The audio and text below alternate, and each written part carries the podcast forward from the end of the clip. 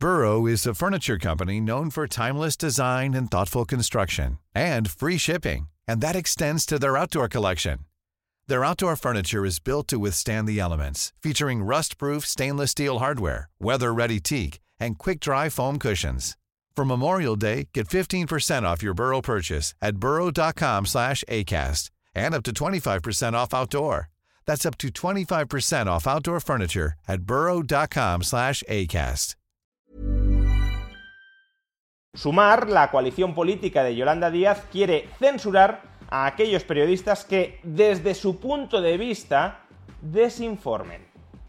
Veámoslo. Sumar es la versión 2.0, cookie, sonriente, aparentemente inofensiva de Podemos. ¿Qué daño puede hacer a nuestras libertades un partido que coloca en su cuenta de TikTok un vídeo como este?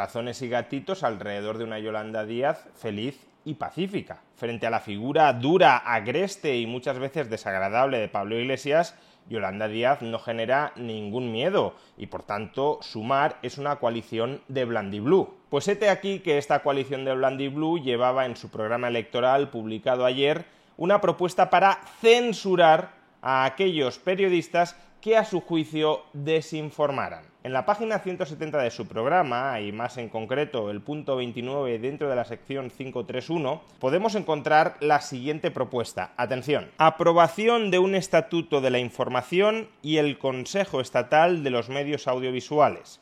Elaboraremos un estatuto de la información para proteger a los y las profesionales del sector e instaurar un código deontológico que acabe con las informaciones falsas y contemple graves sanciones y expulsión de la carrera periodística a quien manipule y desinforme. Se pondrá en marcha el Consejo Estatal de Medios Audiovisuales como órgano regulador, supervisor y sancionador del sector. En primer lugar, ya debería resultarnos muy discutible y muy inquietante que alguien, aunque ese alguien sea un juez, tenga la potestad, tenga la competencia para dictaminar que alguien está desinformando y en consecuencia sancionarlo. Creo que todos tenemos muy fresca la memoria de la pandemia, donde se propagaron auténticos bulos, pero también se propagaron informaciones que fueron tildadas como bulos y que inicialmente parecían incluso que podían resultar bulos y que finalmente terminaron siendo ciertas.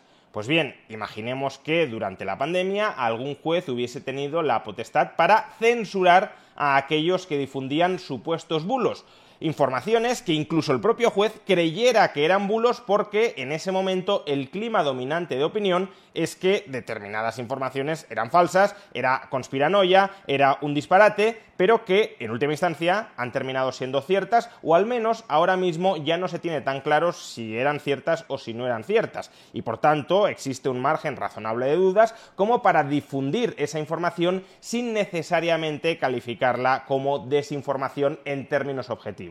O imaginémonos la exclusiva de un periodista que destapa un caso de corrupción de un político pero ese político todavía no ha sido condenado en sede judicial por ese caso de corrupción. Incluso podría darse el caso de que esa exclusiva estuviese cogida por los pelos, porque únicamente el periodista tuviese indicios, habladurías, rumores, pero nada confirmado en sede judicial. ¿Deberíamos censurar esa exclusiva? Que tirando del hilo podría terminar con el tiempo conduciéndonos a destapar un escándalo de corrupción?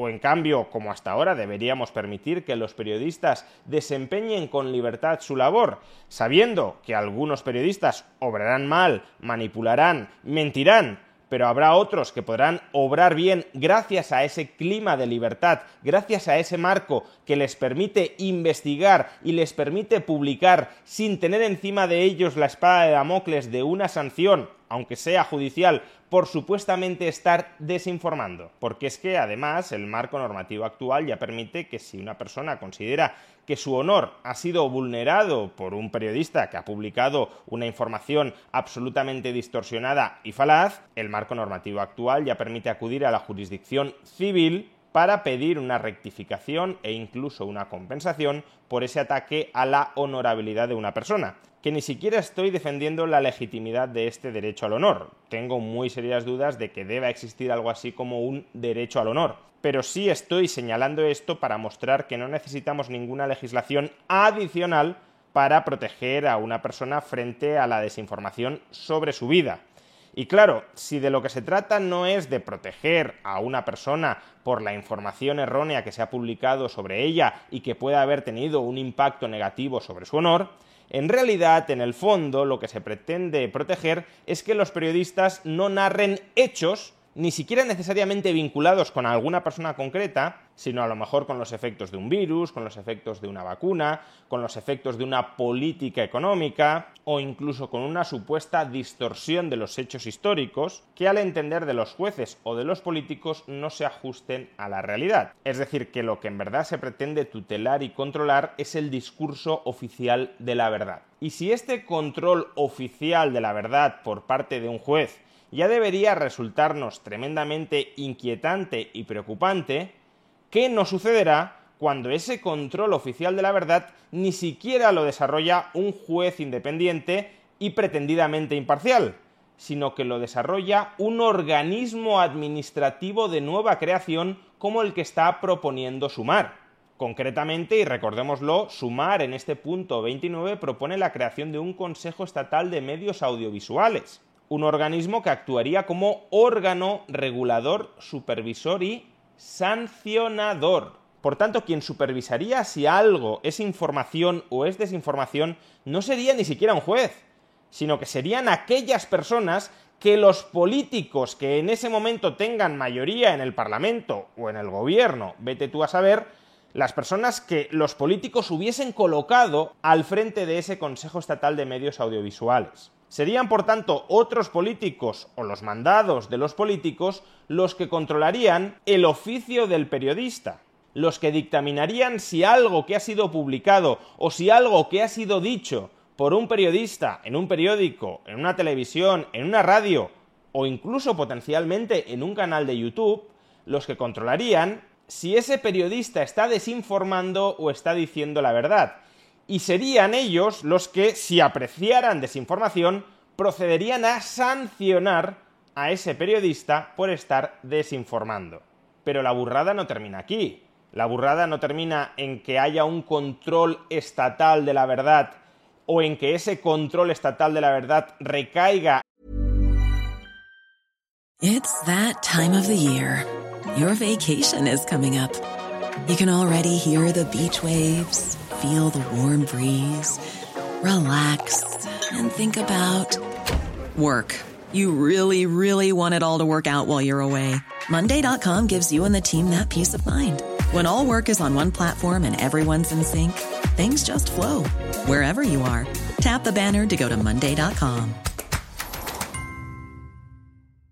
A lot can happen in the next three years. Like a chatbot may be your new best friend but what won't change? Needing health insurance. United Healthcare Tri Term Medical Plans are available for these changing times. Underwritten by Golden Rule Insurance Company, they offer budget friendly, flexible coverage for people who are in between jobs or missed open enrollment. The plans last nearly three years in some states, with access to a nationwide network of doctors and hospitals. So, for whatever tomorrow brings, United Healthcare Tri Term Medical Plans may be for you. Learn more at uh1.com. Ryan Reynolds here from Mint Mobile. With the price of just about everything going up during inflation, we thought we'd bring our prices down. So to help us, we brought in a reverse auctioneer, which is apparently a thing. Mint Mobile unlimited premium wireless. Ready to get 30, 30, bit to get 30, bit to get 20, 20, 20, bit to get 20, 20, bit to get 15, 15, 15, 15 just 15 bucks a month. So, Give it a try at mintmobile.com slash switch. $45 upfront for three months plus taxes and fees. Promo rate for new customers for limited time. Unlimited more than 40 gigabytes per month. Slows. Full terms at mintmobile.com. En un organismo administrativo repleto de personas nombradas a dedo por políticos, es que además la potestad sancionadora que tendría este organismo estatal de medios audiovisuales sería la de, atención, expulsar a alguien de la carrera periodística. ¿Y qué significa esto de expulsar a alguien de la carrera periodística? Significa que esa persona no podría volver a ejercer, al menos durante un tiempo, aunque tal como está redactado parece que sea algo definitivo. No es una suspensión temporal de la carrera periodística, sino una expulsión de la misma. Pero en cualquier caso, ¿qué significa? ¿Que no podría ejercer temporal o permanentemente el oficio de periodista? ¿Y qué significa no poder ejercer temporal o permanentemente el oficio de periodista? ¿Que no podría publicar ningún escrito en ningún periódico? ¿Que no podría intervenir en ninguna radio o en ninguna tertulia de televisión? que habría que cerrarle, por ejemplo, su canal de YouTube desde el cual divulga la supuesta desinformación por la que está siendo sancionado? ¿Que habría que impedirle volver a abrir cualquier otro canal de YouTube o incluso que se exprese a través de Twitter, a través de Facebook, a través de Telegram o a través de cualquier otra red social? Porque claro, si tú le sancionas diciéndole no puedes publicar en un periódico de tirada nacional, pero luego publica lo mismo en Twitter y tiene tanta o más repercusión que en el periódico, ¿de qué te sirve haberle sancionado, haberle prohibido publicar en ese periódico? Si tú le impides salir por televisión a divulgar la desinformación, pero luego tiene un canal de YouTube masivamente seguido, que incluso puede crecer por el hecho de que le hayas censurado en televisión y eso puede generar, claro, un cierto interés para ver qué nos tiene que contar esta persona que ha sido censurada por nuestros políticos, si tú le impides salir en televisión, pero luego tiene un canal de YouTube multitudinario, ¿de qué te sirve haberle censurado en televisión? La vocación lógica de este párrafo es una vocación expansiva. La vocación lógica de este párrafo que pretende expulsar al desinformador de la carrera periodística es el amordazamiento absoluto de esa persona en cualquier medio de comunicación público. Prohibirle temporal o permanentemente a esa persona que vuelva a expresarse libremente. Acallarlo para siempre. Censurarlo de manera definitiva. Creo que expuesto así todos entendemos la magnitud del disparate, del liberticidio que propone sumar en la página 170 de su programa electoral. Le estaríamos otorgando a los políticos o a los mandados de los políticos el derecho a censurar a cualquier periodista que a su juicio esté desinformando. Es decir, el derecho a censurar permanentemente a cualquier periodista díscolo y no alineado. Sería una voladura descontrolada del Estado de Derecho y de la libertad de información. Tal es la magnitud de la burrada que de hecho, a las pocas horas de publicar su programa electoral y a las pocas horas de que los medios de comunicación se hicieran eco de este grotesco disparate liberticida, desde Sumar han afirmado que el documento de su programa electoral que filtraron a los medios de comunicación era un borrador, no era la versión definitiva, y que en la versión definitiva esta propuesta 29 en la página 170 ya no aparece tal cual. Se mantiene la aprobación de un código deontológico para los periodistas, se mantiene la creación de un Consejo Estatal de Medios Audiovisuales, pero no habría supuestamente, aunque si no las hay ya me dirás tú para qué sirve este Consejo Estatal de Medios Audiovisuales, pero no habría supuestamente sanciones para los periodistas que incumplan el código deontológico aprobado por los políticos y desde luego no estaría entre las potenciales sanciones, que en cualquier caso no habría, pero si las hubiese, entre las sanciones no estaría la de expulsar a nadie de la carrera periodística. Esto es lo que nos ha dicho ahora Sumar. No sabemos si informando o desinformando, porque es muy curioso que los políticos siempre quieran castigar a los periodistas que mienten o desinforman, pero ninguno de ellos plantee castigar a los políticos que mienten y desinforman cuando la actividad política es un continuo de mentiras y de desinformación. Pero bueno, dejando esta asimetría moral de lado, ahora Sumar nos dice que no pretende censurar a nadie, que esto es algo que se les coló en un borrador. Pero ¿cómo se te cuela en un borrador de tu programa electoral la propuesta de establecer una censura permanente contra aquellos periodistas que les caigan gordos a los miembros del Consejo Estatal de Medios Audiovisuales integrado por personas que tú has nombrado. Imaginad que en el programa del Partido Popular se cuela un párrafo de nos corromperemos masivamente y robaremos todo lo que podamos. Luego se filtra el documento y dicen, no, es que esto no era definitivo, es que esto es que se nos coló unas frases en un borrador, pero no lo habíamos revisado del todo y lo hemos publicado antes de dar el visto bueno definitivo. Pero ¿cómo llegan esas líneas al borrador? ¿Cómo te planteas siquiera aprobar algo similar a eso? Si algo así se te pasó por la cabeza, ¿qué tranquilidad, qué seguridad puedo tener yo de que cuando vuelvas a tener el poder no retorcerás los resortes del Estado para aprobar algo similar a lo que aparece en este borrador, aunque lo llames distinto. Es decir, ¿qué me garantiza a mí que no me estés mintiendo como siempre estás mintiendo? Que sí, que evidentemente cuando has publicado esto y todo el mundo se ha escandalizado por lo que has publicado, das marcha atrás y dices que tú no querías publicar esto, que en realidad esto no refleja tus ideas. Pero es que esto en algún momento sí ha tenido que representar tus ideas, porque lo has colocado, aunque fuera en un borrador del programa electoral, que en realidad no era un borrador, era la versión definitiva. Pero claro, no vas a decir que rectificas la versión definitiva y te inventas que publicaste un borrador.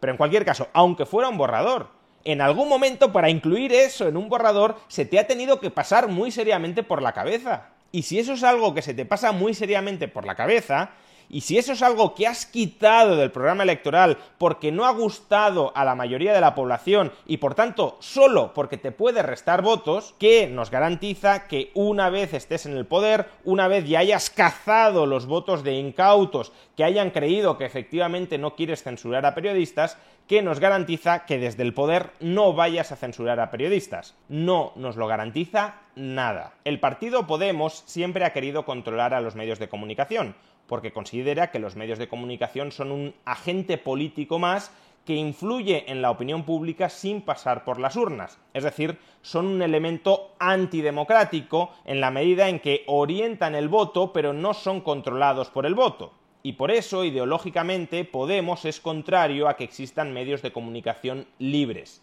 Porque libres, desde su punto de vista, significa no sometidos a la voluntad del pueblo aun cuando son elementos de poder social que, como todo elemento de poder social para Podemos, debería estar sometido a la democracia, a la voluntad del pueblo. Y por eso, desde siempre, Podemos ha querido controlar los medios de comunicación. Y Sumar es la versión 2.0 de Podemos. Sí, con mucho jiji jaja, con mucha sonrisa, con muchos corazoncitos, con muchos gatitos, pero la versión 2.0 de Podemos. Y por mucho que el lobo se vista de cordero, sigue siendo un lobo.